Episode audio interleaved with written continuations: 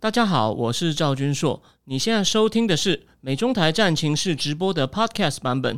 每个礼拜一跟礼拜四晚上八点钟，我都会在 YouTube 上直播，用最口语化的方式，深入分析最新的美中关系与影响台湾的重要国际局势。想要第一时间收看直播，记得在 YouTube 上搜寻并订阅我们的频道“美中台战情室”，也别忘了加入我们的 Telegram 群组，在我们直播与 Podcast 文字区都有连结，可以点进去哦。好，各位观众，大家好。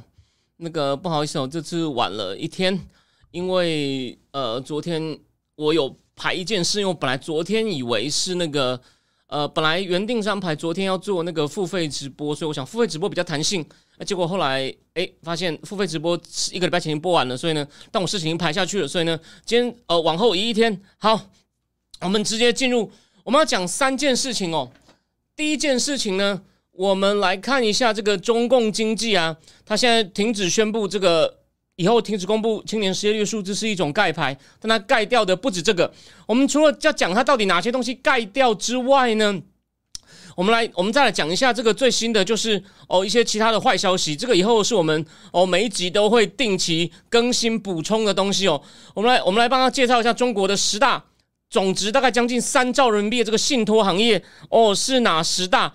然后还有呢，最后可能会讲一点点中共要怎么守汇率。还有哦，你如果是订户，你就知道我们上个月在讲这个习近平经济学的时候呢，我们会讲到呃，其实哦，他的这两位作者又提醒这个业界人士，你们要注意习近平的演讲。不过呢，习近平演讲有个问题，就是呢，他有时候会有时间差。哎，果然现在中国经济出坏消息的时候呢，《求是》杂志公布了习近平二月的一场演讲内容啊，哎，有些关键词很有趣。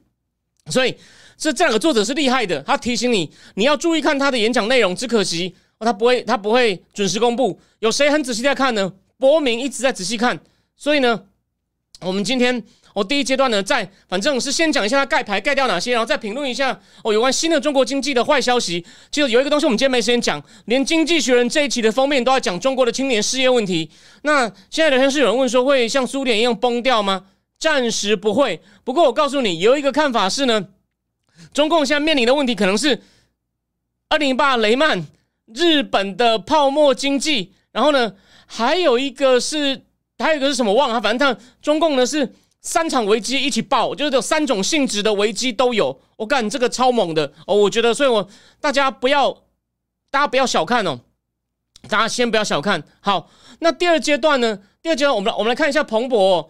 他算是对台湾政治做了一个专题，当然，那个主要的 focus 在赖清德赖清德总统身上，因为据说了嘛，你也看到消息嘛，其他党的候选人不然不愿意接受访。那赖清德专访呢？诶，因为他赖赖总统呢，他有一套固定的就回答某些敏感问题，他有些固定的答案。那现在我就先跳过，我上一集讲过了。这次呢，我要讲四个，我先告诉你哪四个。这个彭博也不客气哦，你确定你不会？你确定你不会宣布独立吗？你确定出事的时候？哦，美国会来帮会来帮你吗？啊，台那个如果台积电要继续外移，哦，你会阻止吗？哦，我等等的去问他这些问题。那赖清德怎么答呢？哦，还有他彭博还有讲到一些哪些有趣的小故事呢？我们第第二第二个来看。好，第三个，虽然我觉得慢了一天哦，不然两三天前诶，很多人在传这个消息，就是呢，大家有没有注意到？我不是一直说你不要小看他的 Vivek Ramaswamy，这次有点闯祸了。他讲说。美国有半导体自主以后，我对台湾的明确承诺就会改变。哎，我也反对这个说法。不过他那个专访很少人仔细看整段哦。我不会说什么，你要你不能断章取义。他这个说法呢很明确，没有什么断章取义的问题。不过呢，他你我把他的这个他是参加一个很有名的主持人叫 Hugh 呃 Hugh Hewitt 专访，我把他其他内容弄出来，你可以知道他整个的思路非常的美国优先。其实他就是也是在走。他某种程度是既，他是结合了川普跟 The Scientist 的路线。那这一部分呢，说只对台湾的强烈，他的意思是说，对台湾的最强烈、毫不明、毫不犹豫，跟中共把中共打爆承诺，直到二零零八。然后呢，后面他也没有说不管你，但他说，就说我这个承诺强烈到不行，承诺到二零零八。哎，我我也觉得不够好，不满意。但听到那个情况，我仔细听完以后，我告诉你，你看我的解读跟家还是有点小小不一样哦。我也反对他说二零零八以后。他没有说不管哦，他只是说我前面那么强的承诺，直到二零零八后面，美国会不会直接参战？可能不要。他说不要。哦，那这样真的是有点不够意思。但是我们最后再做综合讨论，好吗？然后，好，那我们就继续，我们就我们就直接开始哦。第一个话题，中共经济，大家知道吗？青年失业率盖牌，这期这期经济学人的封面，那他还他还盖掉盖掉什么东西呢？哎，土地土地交易的数量跟金额也盖掉了哦，你就知道这个这个不是开玩笑的，他不让你知道现在情况。有多差，免得呢外媒报一报，越来越多人觉得国内，哎，我感觉情况不好，想找资料，发现哎，上国内找不到，哎，老子买个 VPN 去外面看一看，说不定还跑到我台湾有线的脸书，或跑到我的脸书来看。他虽然一开始呢，哎，看台湾哪一个人网络脸书上的这个追踪人数最多，看起来影响力很大哦，东西很多转发，但他看一看那个人，就发现，哎呀，怎么都是这些没营养的东西啊？哦，我在讲谁？你自己想，OK？那我呢？你看我的发现，哎呀。我这边怎么这么多国外的坏消息？那可能就想，哎呦，情况不妙了哦！我是不是要做一些准备啊？我有办法的话，把钱赶快往外移。那土地土地出让的金额也盖掉了。第三个，他曾经哦，短暂有两天哦，停止那个这个债券交易的数目，然后到五月呢，又把国外他他把一些国外的人能够看到国内的这个债券交易情况的资料呢，也大概盖掉。那这样子的话呢，因为五月的时候呢，曾经有一波这个。把国中共的债券出走的潮，所以他债券也动了手脚。你看，第三个，土地也盖掉，债券也盖掉。再来有一个呢，外汇的数据，这个倒不是盖掉，是外汇数据很奇怪。哎，这个我们节目前面仔细讲过。你看，我仔细讲过，Brad Sester 那集，这个彭博这个报道就是引用 Brad Sester 的说法。那所以呢，中共的外汇为什么它的外贸？你看它跟美国的贸易数据在恢复嘛？虽然说美国现在最大进口国是墨西哥。那请问一下，这是谁垫下基础呢？是川普政府垫下基础。但是呢，美中美的贸易额其实在恢复。那中共是入，中共是顺差哦。中共对欧盟也有顺差，所以呢，对日本应该，这日本我要查一下，日本可能比较没有，因为日本应该有很多就中间材哦，这叫做 intermediate good 或是零件输给他们，我去做组装。但是美国、欧盟，但我怀疑日本也有，只是没那么多。对东协应该也是顺差，所以呢，那为什么它的外汇始终都在三兆呢？都跑去哪里？你有兴趣的人，麻烦回去翻前面的，我有一集哦，你一看标题就知道中国外汇跑去哪里。所以，外汇数据这不叫好了，客观说这不叫盖牌，只是很奇怪。但彭博一起把它加进去了，然后再来呢，还有还有什么东西？还有什么东西也盖掉呢？武汉肺炎的死亡人数，你看不让你知道。所以呢，好像他说，所以呢，没有他的死亡人数低到真的是不可思议。可是去年不是郭文贵还在的时候，他不是说了吗？去年的清明节不准你去拜，免得记者去坟墓一看，哇，怎么这么多人来拜？所以你光从第一波武汉死的人就知道不可能。所以呢，武汉肺炎的人数也盖掉。再来，中共有一个本来有个叫做知识基 knowledge national knowledge infrastructure 资料库，全国知识基础建设资料库。你要查博士论文，要查专利，我要查一些会议，我开会的记录，查不到，我也把你也把你盖掉。然后呢，还有什么呢？还有哦，中国有一些那种一些公司的注册资料，我也帮你盖掉，不让外国的那种咨询公司做尽职调查。就是我要收购这个公司，我要知道你老板是不是罪犯，你有没有欠人家钱，哦这种东西呢，哦也盖掉。然后还有领导人的传记，哦，重要领导人传记，现在就寥寥几行。哦，他以前的详细传记呢，现在也没有了。所以你有看到中共呢，他他在搞这个，基本上吼，哦，越来越封闭。不过呢，当然很多人还是说啊，你们这些人都是反华分子啊，故意放大一些东西。我为了国家安全，哦，有什么有什么不行呢？但中共呢，都是以这种我们要维护资料安全的目的。可是呢，你这样搞，人家做生意困难，大方向就应该脱钩。只是之前勾得很紧，Ramaswamy 他最后。我说他那个访问到最后，他一直强调美国要跟中共，他的脱钩不是说为了要打损中共，是我们不能依赖他，这很重要。你看中共摆明了搞你，他就是看准了你不敢怎么样，这真的很重要，这是一个战略性的讨论。所以，我们最后讲完罗马刷米，再做最后讨论。所以你看到，小主我已经全部，我已经大致上讲完了，这八个东西全部盖掉，你不觉得？就是这个各方面啊，那比较严重的就是债券，还有土地交易。那我们我们先来，我们我先给大家看一个东西哦。我先给大家，我我我先给大家看，我先给大家看一个图。就是我们来补充，我们来每一集都会再讲一些中国经济的实况。你看，中国房价哦，房价的这个，你看到疫情的时候呢，哦，往下跌，往下就是基本上，他开始处理恒大之后呢，开始往下跌。我那时候不是说了吗？癌症慢慢扩散，有没有？癌症慢慢扩散，我没有讲错吧？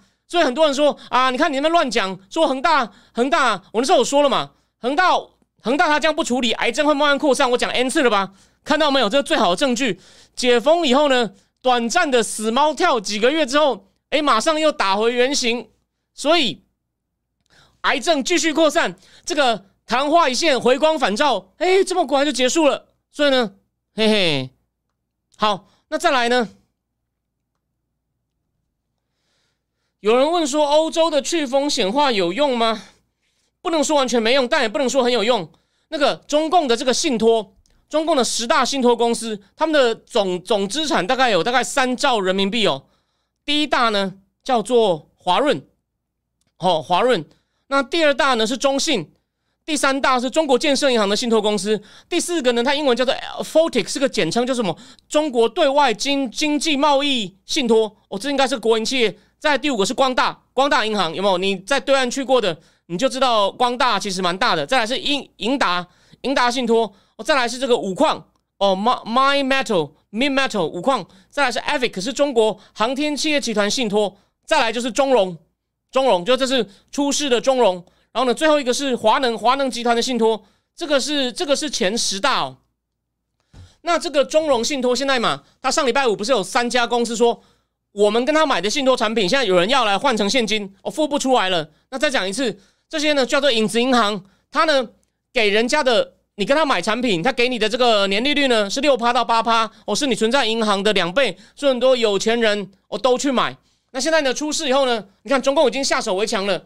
他跑，他去警告一些有买的人说不准上街抗议。然后呢，中融信托，我今天有在脸书上贴一张照片嘛，他的总部戒备森严，哦很怕有人抗议，但还是有人，有几个人跑去说你不给我，我今天就死在这里。所以呢，这个呢，一步一步来，你要给他时间。所以呢，大家现在西方媒体都在关注了。那再讲一次哦，为什么现在还不出来？他之前就像他就是一年多以前哦。他如果听到我讲，就说啊，反华分子、西方媒体看太多了。我们这个房地产呢没有问题，只是暂时有点问题，国家一定会救哦。等解封或什么就涨回来了。他去买了一些很多那种没有盖好的房子，或者是他去买了很多地产方面的东西去投资。就现在呢，钱都收不回来哦，或者那房子没盖好，所以他完蛋了。那现在他有些产品呢就没有办法按时，没有办法接受客户的兑换了哦，换成现金。所以你看，就糗了。据说，而且呢，据说中融啊，之前已经偷偷找 KPMG 哦，台湾叫做什么？台湾翻译叫什么？我真的忘了，是资诚吗？哦，会计师呢，偷偷去看他的资产，哦，准备要做重组计划，就很像恒大今天在纽约不是宣布申请第第十五章的破产保护？他就是怕他美国的资产呢，哦，也被清算掉。我在美国先寻求破产保护，中融其实已经偷偷开始做了。所以呢，他也是因为哦，之前投了很多钱在房地产，哦，就是。他觉得啊，你这个这种像你这种反华分子懂什么？只会唱衰我们，你投嘛，你投嘛，或者套句 套句我我的朋友财经王美胡彩萍的说法，你就 all in 啊。他就是他可能之前就是看到那个房地产，我刚给大家看那个在往下跌的那边呢，他就给他 all in，想说后面又回来，哎，回光返照三个月，就现在呢就撑不住了。哦，谢谢，有人讲是安侯，对他这种叫影子银行，他呢我刚讲了嘛，我上一集有讲过嘛，他结合了传统银行。哦，投资银行、财富管理、哦，气管咨询公司等等，他都做。然后呢，他就跟有钱人募资，发行一些信托产品。然后呢，我刚讲利率是一般银行的，你看六趴到八趴两倍。那中国总值大概接近三兆。然后呢，他现在开始付不出来。那现在问题来了嘛？他这个呢，他只要付不出来啊，这样会不会哦引发连锁反应？你的钱拿不拿不出来了？那你只好，比如说。你现在拿不出来了，如果你还有贷款呢，那你贷款还不出来怎么办呢？哦，所以你资产负债表上等于你的资产大幅减少，大幅减少，或者是你没有办法还你的债了。我套句顾朝就顾朝明的理论架构，这是我们正经智库的付费的书，详细的内容，你如果有兴趣，你可以去看刚放出来的试看版。哦，我把它的架构，他已经讲的够清楚，但我把它讲的更清楚一点。你呢？如果你的资产变太少，负债变很多，你就会开始不借钱、不消费，经济就无从扩张成长。所以呢，那你以为只有这一家吗？举个例哦，现在这个地产出问题哦，香港在香港挂牌的三十八家有国营企业的地产公司哦，有十八家是处于亏损的，去年才十一家，到二零一七年才四家亏损。所以呢，有另外一家有央企背景的远洋，远洋也开始出问题。有一家叫好像叫远洋地产哦，也付不出来了啊！大家以前都以为啊，国企央企没问题，政府挂保证，嗯，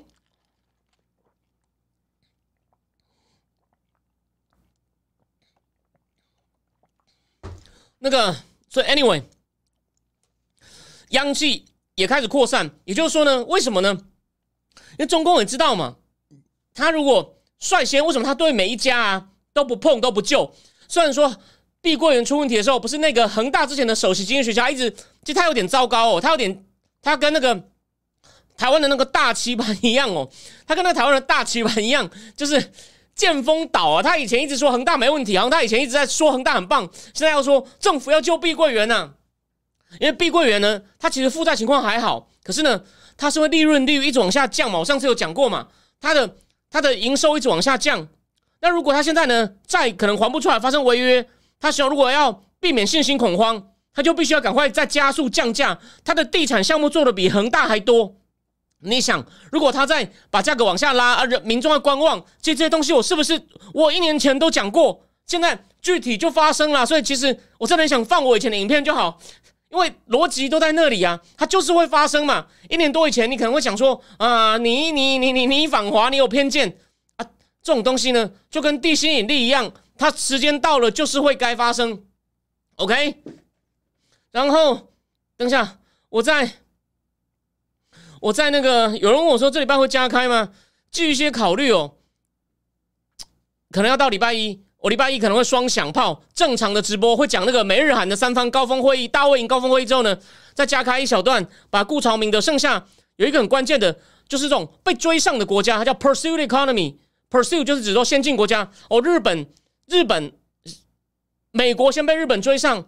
哦，日本后来被台湾、韩国又被中国大陆追上。哦，台湾、韩国一开始追日本，后来被又被中国大陆追上，中国大陆现在又被越南、哦孟加拉等国追上，追来追去，被追上的国家投资机会变少，然后呢，甚至投资你政府鼓励投资也不一定有用，因为他可能会在海外投资。我简单说这样，剩下的希望你愿意请我喝咖啡来听详情。好，回过头来。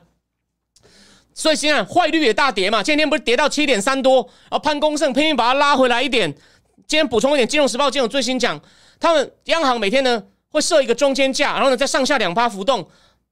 潘功胜希望能够保持在七点二零零六二零零零六，可是呢，现在很多放空的哦，华尔街空头或者包括我在凯尔巴斯一定在那边拼呢，凯尔巴斯才 all in 呢，凯尔巴斯不是两年前、几年前跟。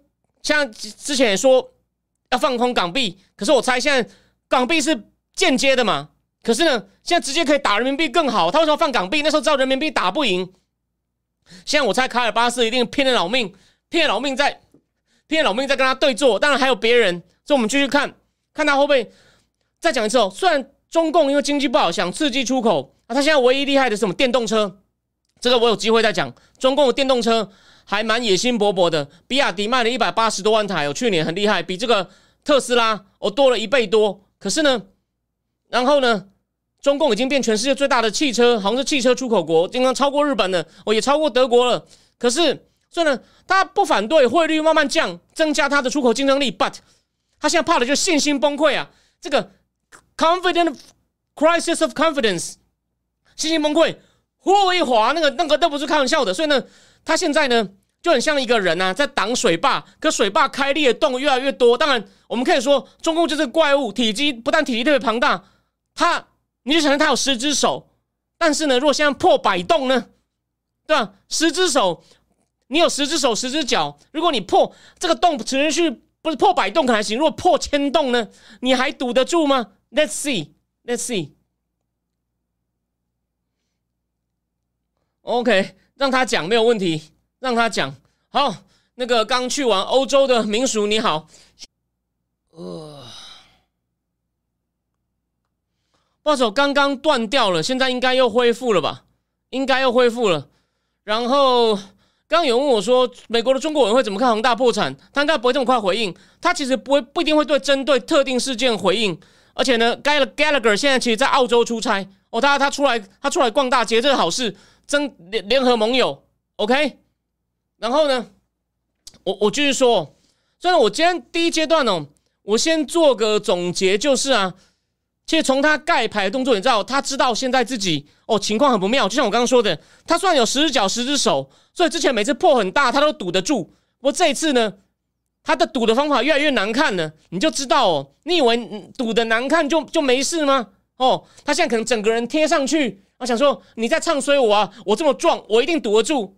我们我们就来看看嘛。我们再讲一次哦，信托也出问题，地产也出问题，物物价也往下掉。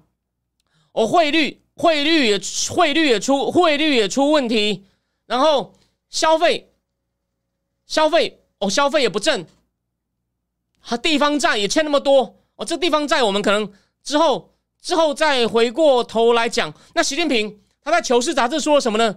他强调毅力跟耐心，也就是没什么。哎，这个我刚讲了一个非常厉害的，我之前讲过一个非常我在正经智库的文章写过一个非常厉害的。那个中中共经济咨询公司中金龙讯 Gaveco Economics 的人就说过，习近平觉得啊过得去，过得去，你们呢就受点苦，我们觉得过去。他讲了，我们还是要追求共同富裕。他在《求是》杂志讲，我们要追求共同富裕。哦，我们要用耐心跟毅力度过去。哦，我们呢人口很大，人口那么多，所以呢还是有很多挑战。然后呃还还是很挑战，不过呢我们市场人口够多，所以呢我们市场够大。那我们要小心落入中落入这个中等收入陷阱。然后呢，社会的问题就是呢，要避免极化跟 stratification，就是借社会的分层化。那是个社会学的专有名词哦。就是有些人是就是地寄生下流，就寄就在底层哦，爬不上来，世世代代像美国的有些族群就有这个问题，有没有？所以他们才要说用这种入学政策来让一些少数族裔能够进到。能够进到美国顶尖大学来改变这个，那习近平说我们要避免这个极化跟这个社会分层化。那重点是他说，反正我们要有耐心跟毅力哦，一定然后呢追求共同富裕。这是他《求是》杂志二月讲的哦。二月那时候情况呢好像还比较好，不过他这时候放出来意思就是主席讲了嘛，这个呢是正常，大家大家大家要有耐心。所以其实意思就是我管你去死啊！虽然有降息嘛，他把那个。它降息的幅度相当大，三年来最大的。可是啊，我你你觉得你觉得你觉得降息就够吗？我之前政治局的表态，我不是第一天就评论嘛，我说他那个力道不够。今天彭博昨天有写嘛，力道不够。他现在降息哦，放了一些货币出来哦。你你你现在他破这个洞啊，就放出这几千亿的货币，或者是把把息降一点，或者呢放宽贷款成数。你觉得？就大家看到是很大的风浪要来哦，你只是给他一个比较好的浮板，他就敢下去冲浪吗？说没事没事，爽啊！你如果看到那个浪这样这么大，要这样往你冲过来，然后他给你一个很好的救生圈，就没什么怕，你去游，在里面游很爽的，你会吗？对啊，所以呢，所以 anyway anyway，现在他做他做的这些短期的货币政策呢？不会有什么用，而且还有个问题，你放货币政策可能会怎么样？拿到钱的人呢？按照顾长明的理论，他拿去还债啊，他也不会拿来投资啊。所以呢，货币政策呢可能会没有用哦。我这边透露一点，付费直播里面讲的，之前为什么日本一直发公债，或者是美国一直 Q E 保守派的共和党，虽然我在其他外交政策上跟他们比较合，可这方面他们是错的。那现在不是就是说你将会通膨啊，哦恶性通膨啊等等，结果有吗？没有啊。那个日本的 GDP 国债债务比例那么高了，结果呢，通膨到除了到最近，这个我最后有时间再补充一下，日本的物价哦，这个月最新的数据三点一哦，上个月三点三，他等了十年呢，黑田等于白干呢，黑田只有干到最后一年的几个月，因为俄乌战争跟日币贬值哦，才才才终于才等到他前面八年，他们本来说两年就可以物价回升到二，没有用，所以啊，为什么？因为人那时候就是不想借钱。你不想借钱投资，经济又起不来，所以你货币政策放水放那一点点没有用的。已经已经已经没有用了，大家的洞非常大哦。地方财政局每天就是来要钱的哦，中央一直检查，他也不是真的关心你，他只是放爆弹。好，所以我们这个老话题和会持续话题，中共经济呢，先讲到这里。因为呢，他呢，我再讲一次，或者再讲个比喻，你远远不管你是看到大浪，或你闻到硫磺味越来越浓哦，这时候呢，我给你一点甜头，你就以为没事了。就跟那个五毛一样，像他那么傻的人呢不多了哦。他他继续讲没事，再来下一次呢，他有没有钱交？再过几个月，他有没有钱交网络？或者网络被切了，就算他还有钱，网络可能被又被管制都说不定。OK，哦，好，再来，我先我先换个标题，我们先来讲第二个，然后最后呢，我们我们会再回来讲这个，也许会再跟现在中共的经济来做结合。好，彭博政治台湾跟赖赖副总统的专访，他他先讲哦，他一开始用一个，他先有一篇是用报道方式，他要讲赖副在民进党党部呢被一些年轻女生包围，女生问他说啊会不会不够甜呐？然后呢就他故意先用这个小故事来描述，然后又说呢他跟着赖副呢去了很多场子，老家民进党的集会或者民进党内部的跟青年人的活动等等，或跟他出去，然后就说。这个民进党内部呢，其实呢有点破旧，WiFi 不好，而且呢安检措施非常的松。他也不是批评，意思说民进党其实很平易近人哦。然后还去看了饶河夜市，说啊台湾人民都过得很小确幸。好，这个我等一下再讲。然后呢也有访问，然后他好好访问连胜文，连胜文就说这就是个台独塔利班呐。他说我们当然会为了我们家园而战，但是我们不为台独而战。那好，那当然赖夫问到这些敏感问题，他的标准回答你大概都知道了。他意思就是呢。我们必须要我做好备战准备，可是我们希望能够和平，在对等跟尊严的情况下，我们愿意跟中共和谈。我们跟中共有共同利益，比如说防治天灾等等。那我们跟民主社，我们希望跟着全世界民主社会呢，哦并肩同行，然后呢促进台湾的繁荣。然后我们希望能加强跟盟友的联系，做好备战的准备，然后再来就跟着蔡英文路线。台湾已经是个独立国家，就是有点管传统古典路线。根据他的宪法，他叫中华民国，没有宣布独立的必要。可彭博就追问他：“你确定吗？就说你真的？难道你真的你当选不会这样做吗？”结果彭博还有请了一个人来帮忙分析赖夫的那个讲话内容哦。他要请一个人做对专访内容的事后解析，是一个彭博现在的叫做地缘经济的这个评论员，他是美国国安会退下来的，叫 Welch。所以他要请一个美国国安会，就拜登政府国安会，通常前两年会换一批人嘛。所以你看那个本来在国安会的 Rosenberg。Rosenberg 变成 AIT 的处长，然后呢，接替他也是个女生。其实拜登政府用了非常多女生哦，这个好坏先不谈，但这是个明显的现象。你看，副国务卿 Wendy Sherman 下来了，还有另外一个 Victoria Nola，还有一个叫还有一个叫这个是 Tia Ura Tia，是他是南亚裔的，然后他负责一些人权议题的。你看女生多不多？然后我说这个这个接替 Roland Rosenberg 的人，他叫做 Mira Hopper，反正他叫做 Mira Hopper，他也是。因为他昨天出席一个研讨会，讲这个美日韩的大卫营协定，哦，只是简单告诉你，国防部长有一次听证后，我也看到好几个助理部长级的也是女生，所以拜登政府真的用了很多女生，还有也用了很多少数主义，比如说，这我要不需要补充一点，去年其实哦，因为巴基斯坦的伊马尔汗跑去跟普京见面，在开战前，拜登政府很很不爽，负责南亚事务的国务卿其实有放狠话说，如果伊马尔汗的不信任案。通过，就他被他滚了。我跟你巴基，我就不跟你巴基斯坦算账。如果这不信任没有过，一艘你们走着瞧。这你以为是巴基斯坦？伊尔看自己这样讲，但之前大家没有完全相信他，被美国那个媒体 Intercept 挖出来了这个对话内容。哦，外密电不知道什么泄出来了，谁跟他讲的？Donald Lu，Donald Lu，他讲的，他来台湾一定以为他会说中文。所以你看，他是用一些少数民族。好，回过头，但这个东西真的是蛮有趣的。但所以呢？所以半农就批评说：“你当年奥巴马时代啊，去煽动人家广场革命，然后现在呢又搞人家巴基斯坦。”他说：“你美，然后就说你这种民主党政府真的是不要乱过分介入。”所以你看，反过来，川普那种，你就说川普很自私，不管人家。其实川普，我怀疑哦，他基本上可能比较 clean，他就是嘴巴一直说要钱、要钱、付钱，你要我，你要我提供服务，你要付钱。他好像比较，因为他懒得管嘛，所以也不是完全坏处。你看。好，那这个是大问题，我今天只是点简单的点一下哦。我们好，我们继续讲，我们继续讲赖副。那赖副总统就说，赖副总统他他就说，我们不需要宣布独立哦，这是这是这是比较敏感的。可是呢，我刚刚讲他请了这个叫在美国国王会退下来的 Welch 说，他说他虽然大方向遵循蔡英文路线，可是呢，他绝对有自己的个性脾气。这个彭博杂杂志呢也有仔细的比较，当然台湾的读者很熟，这份我就我就我基本上就跳过。你也知道，不过赖富大是他医生，因为他是 kidney kidney 是叫做什么？脾脏吗？他是 kid kidney 的医生，肾脏肾脏，他是那个肾脏肾脏医生，肾脏医生出来的。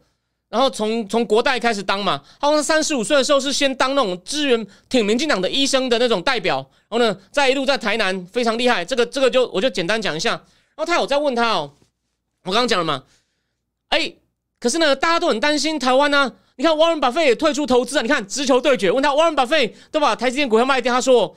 他说：“你看哦，其实哦，他意思说，我们基本上目前还是很和平，我们也做好备战的准备。所以呢，就说我们意思，我们有做好所有准备，应该不会发生战争。那台湾股市现在也很好，所以呢，那是发沃伦·巴菲自己的判断，他把它这样推掉了。诶，我觉得还可以。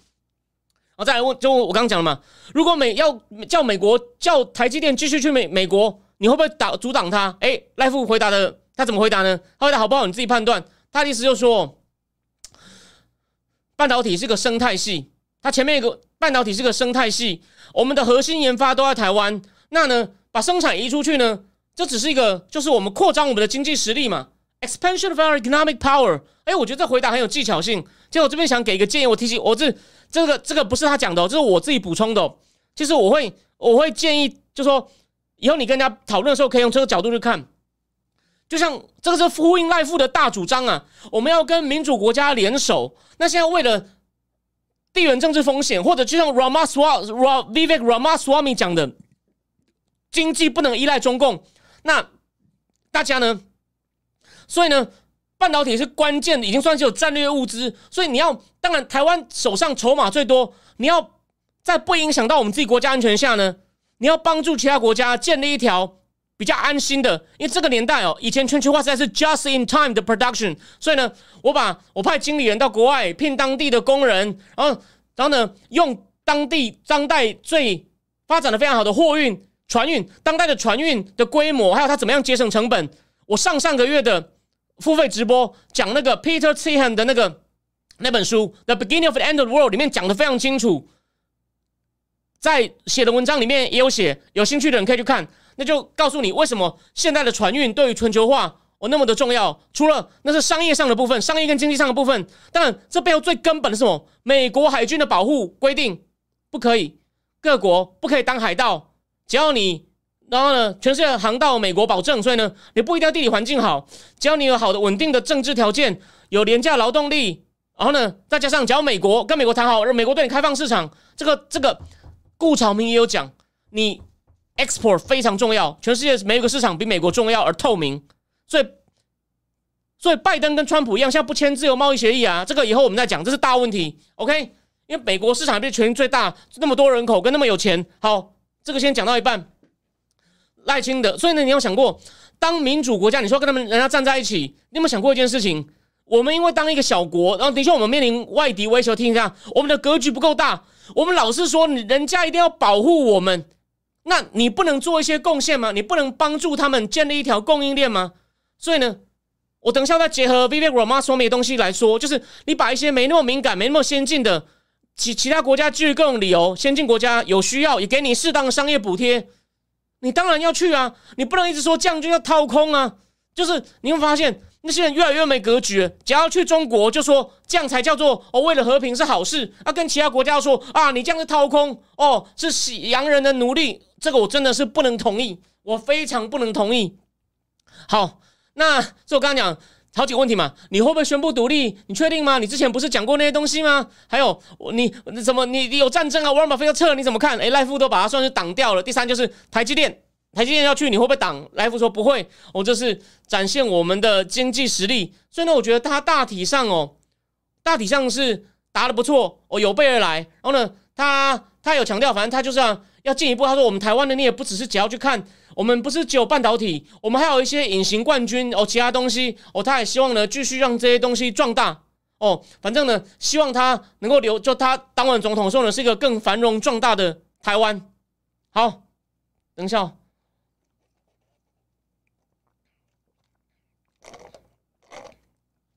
回过头来，我们在讲这个报道的本身哦。我刚刚讲了嘛，他有访问到连胜文，连胜文说他是台，他是哦台独塔利班，又简单提到柯文哲哦，柯文哲就说，我这是很复杂的问题哦，我们不能够依依靠美国，他有简单的对比过其他人的立场哦。还有一件事情就是呢。他要访问吴钊燮，吴钊燮说：“现在在以美论很讨厌呐，一直在说半导体啊，什么半导体啊，只要只要只要那个他是为了他以后呢有了半导体后你就不会保护我们了。”哎，Rama Swamy 的访问呢，干好像就有点打了吴钊燮的脸，所以台湾点引起，你看这有点尴尬。彭博才刚访问了吴钊燮，吴钊燮说呢，他说美国只为了台湾的半导体啊，你没有半导体都不保护你了。就 Rama Swamy 竟然讲出很类似的话，这怎么办呢？所以呢，我也觉得，哎，我有必要把。把他的专访内容的重点呢，我再来分析一下。好，那我们进到第三个话题以前呢，我把这部分做个总结哦。也就是说，因为大家也知道嘛，赖富这哦，对他有提到赖富当年去上海的时候呢，跟一群学者，二零一四他在台南市长要问他，你们应该不应该把这个台独党纲从民进党的党纲里面拿掉啊？赖富就说，这是台湾人民的共识啊。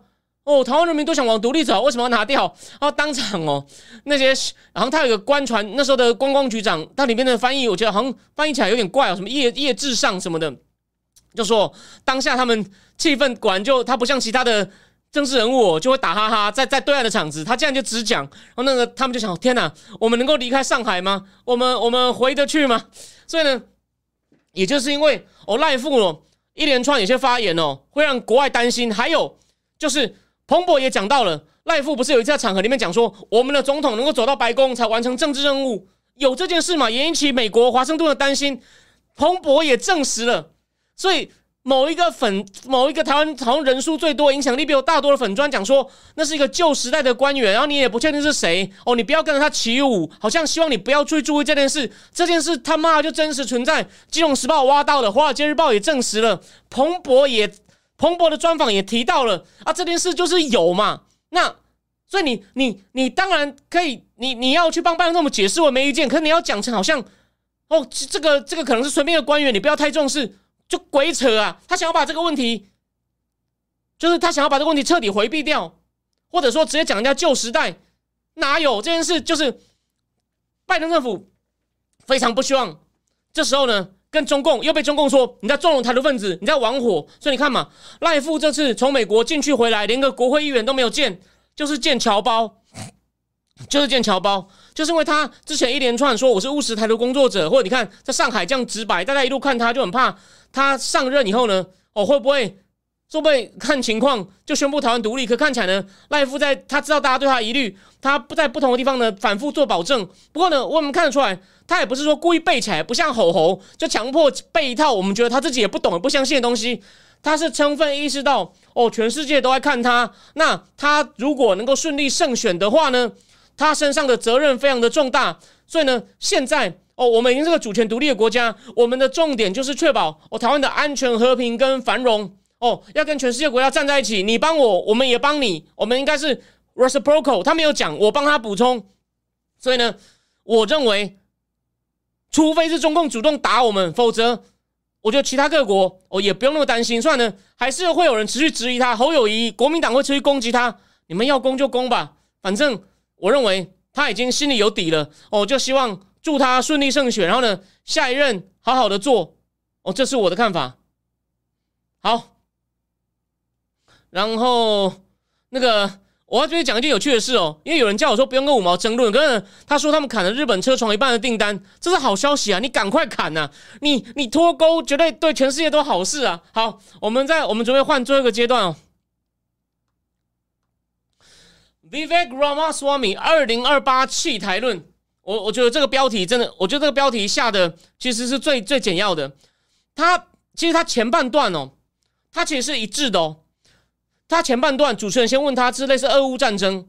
他先引用当年以色列发被阿拉伯要攻打，那时候尼克森说：“Give them everything that can fly。”美国没有直接派兵去，可能给他们什么东西可以 fly 的，让他们能够打败那些阿拉伯人，那些一什么一心想要把以色列干掉的阿拉伯人。然后他又说：“乌克兰哦，他一个他反正讲的意思说，我们不应该让乌克兰的这个战争呢，哦，无限制的拖下去。”所以他意思说，我们不应该必，就说尽量减少美国的投入，他认为我们美国不应该被这样拖累，所以他知道核心立场哦，对不对？我们先不讨论。然后再来讲到台湾哦，他的意思就说，他打切记得哦，他他很有把握，就是他假设都是我当总统哦，但他是二零零五一月才上任哦。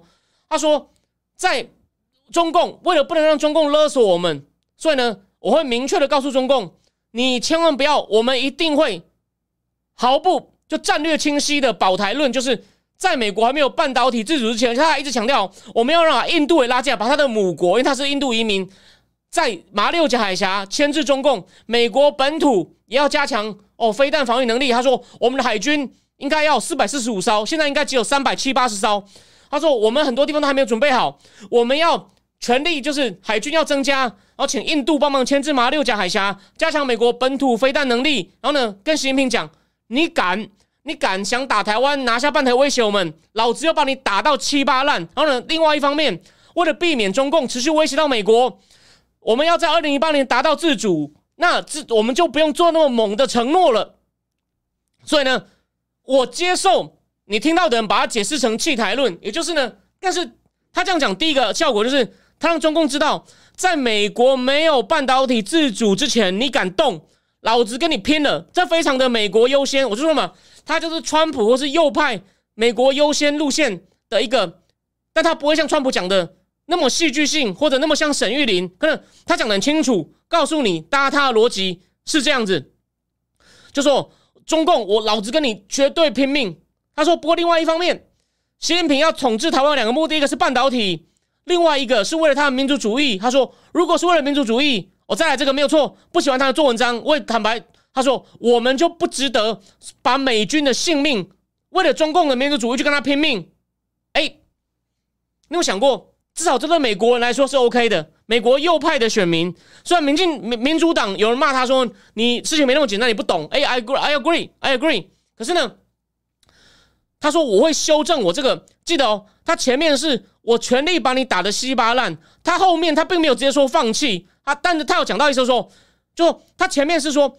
我美军不但会出动最好的海军，还有印度，完了我们还要跟日本、韩国也要牵涉，且要签再签更多条约哦，去请这些盟邦呢，大家一起修理，狠狠的修理中共。如果你在二零二二零二二八年以前敢，可是你看哦，所以呢，就前面的承诺是强到不行，也就是呢，那所以这个条件不在以后呢，美国就不能够用那么多权力。不是权力，这不是 power，就是它它的 full strength，OK，所以它有它的逻辑跟逻辑上的合理性。当然，台湾人听了一定是不爽，包括我在内，我也觉得哇，你看他有点像那种，也是那种像类似川普那种打算盘，算盘打的很精。可是有一个问题，可是有个，可是有个，可是有个问题，他这样讲其实有漏洞。站在美国，就说你如果真的想保护美国利益，你这样讲呢？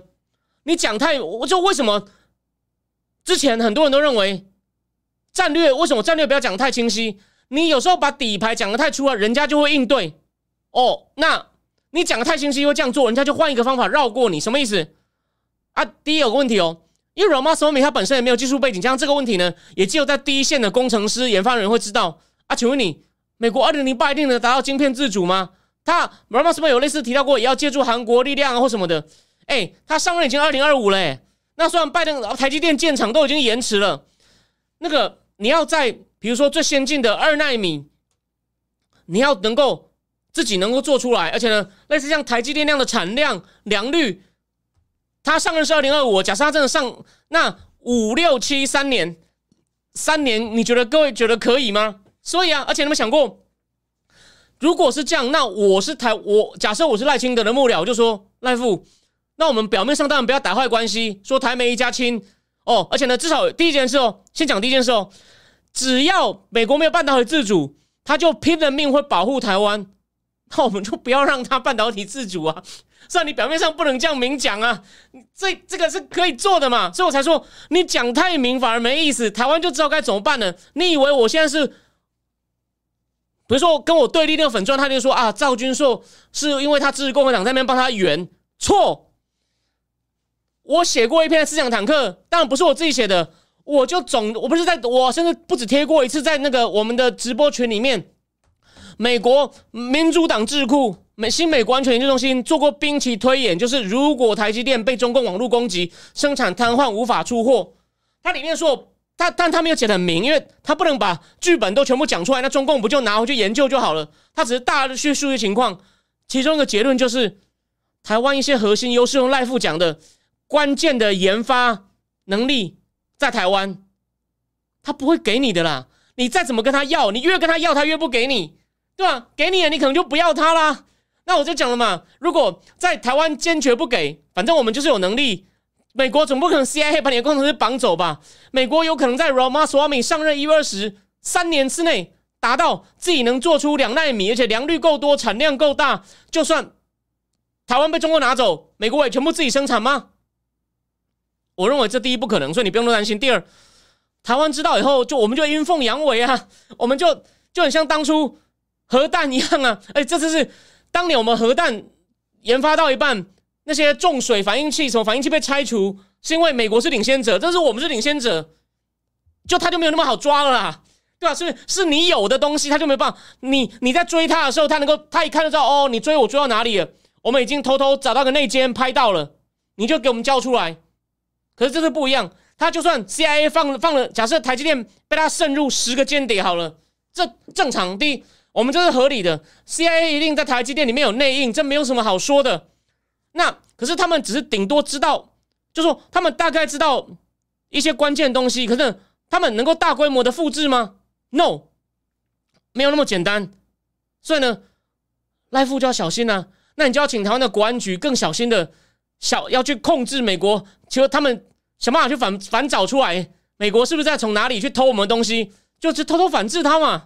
那反正拖，只要能够延长台湾拥有所有的核心关键研发能力，那 Ramaswamy 的承诺不就延长了？我没有说对哦，我只是说这是可以应付的。所以，甚至我会建议 Ramaswamy，你不要讲那么明，你讲那么明，反而让台湾会不放心跟你合作。虽然我们表面上不会这样讲，所以呢，这是可以应付的，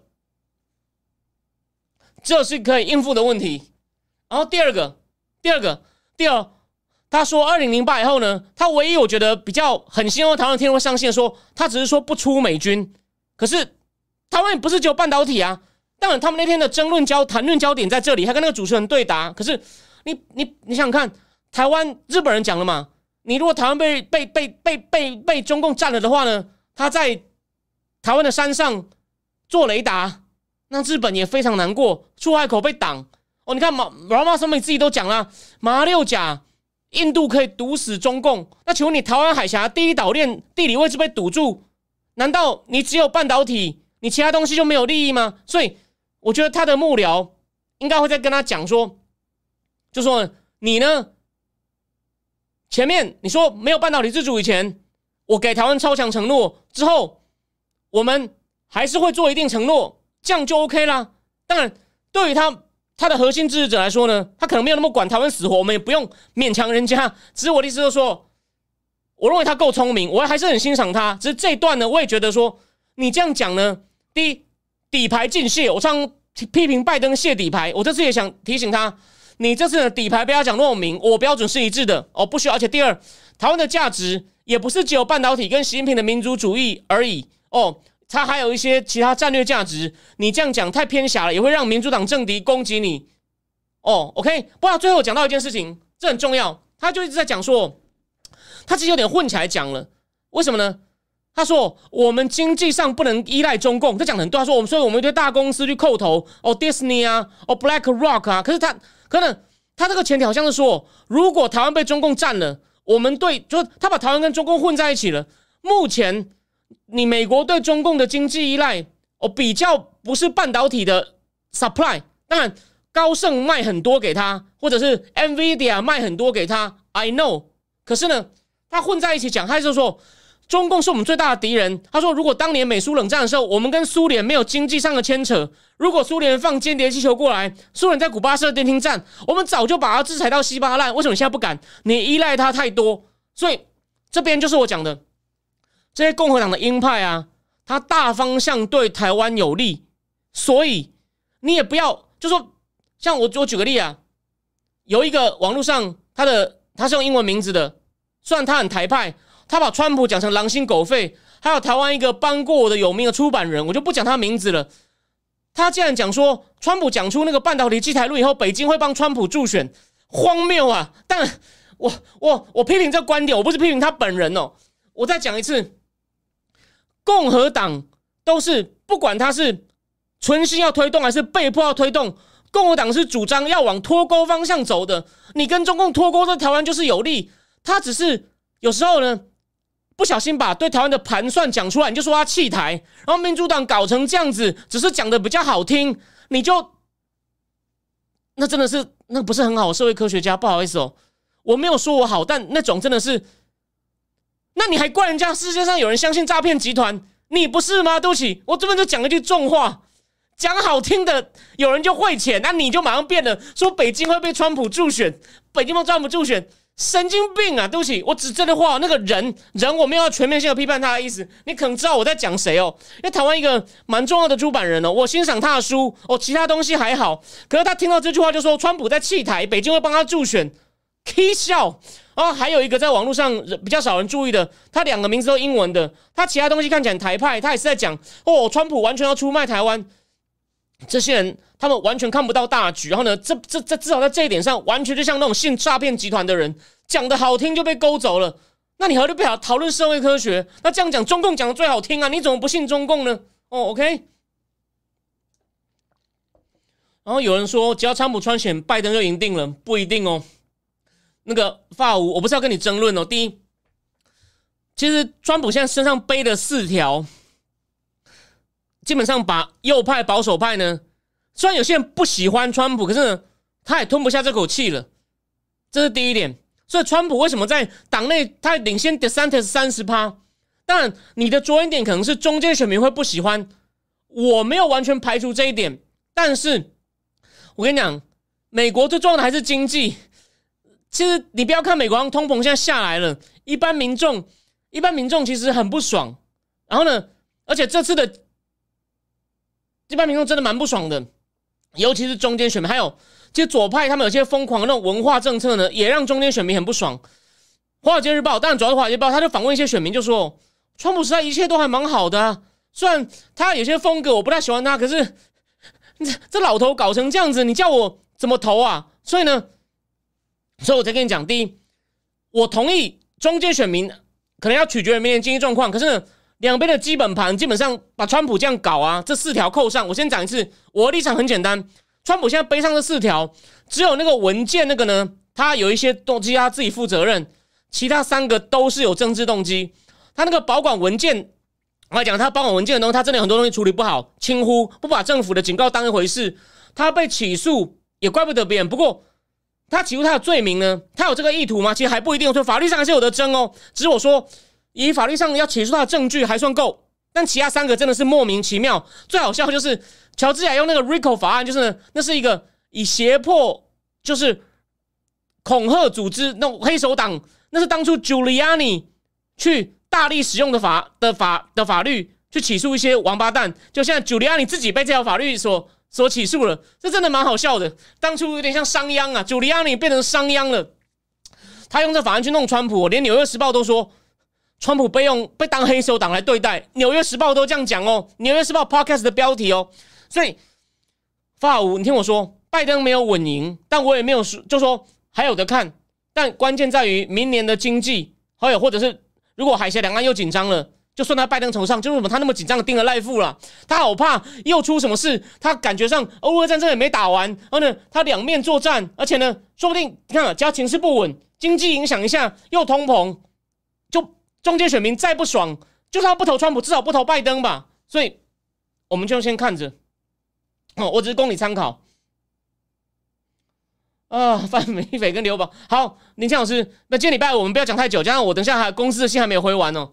我们，我我我我我我讲这段话，我我我供你以后跟人家辩论。如果你同意我，您不一定要同意我。我们这边有言论自由，我没有说你看我就一定要同意我。